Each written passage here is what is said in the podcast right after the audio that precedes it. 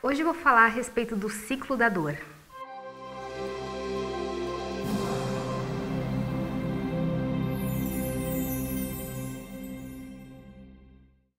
Eu vou contar aqui uma historinha para você entender melhor esse exemplo que eu vou passar do ciclo da dor. Imagine uma pessoa correndo porque existe um cachorro, um cachorro enorme, preto, atrás dela. E ela vai lá, ela atravessa a rua e na hora que ela atravessa a rua, ela vai lá e torce o tornozelo. E essa pessoa manca, dói, tá doendo, mas ela continua porque existe um perigo ali atrás e ela continua correndo. E ela vê uma loja do outro lado da rua e ela entra direto na loja. E ali ela relaxa. E ela relaxa porque ela está segura. Só que aí acontece o que?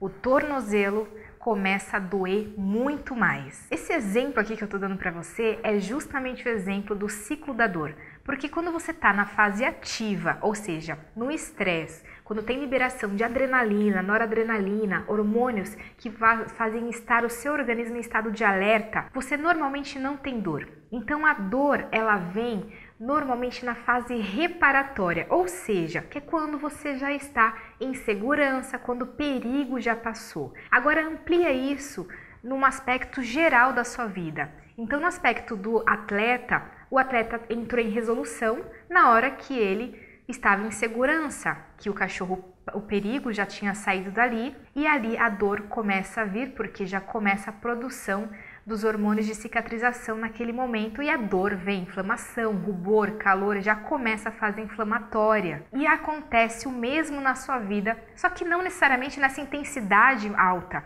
mas uma intensidade menor. Imagina você dias e dias sofrendo estresse na sua vida e de repente você resolve esse estresse, pelo menos resolve um pouco, e aí vem a dor.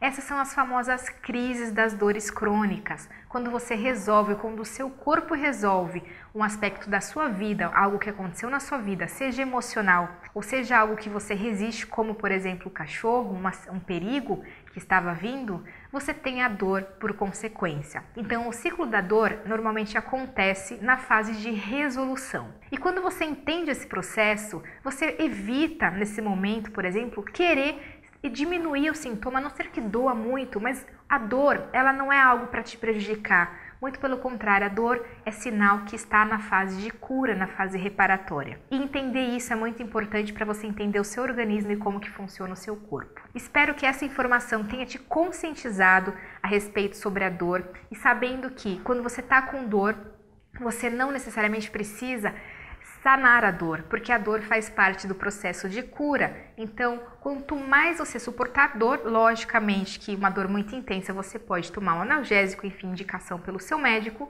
mas sabendo que a dor não é algo ruim no seu organismo. E essa informação, sim, é muito importante para você. Um grande abraço, espero que você tenha gostado desse vídeo. Se você gostou, curta e compartilha e nos vemos no próximo vídeo.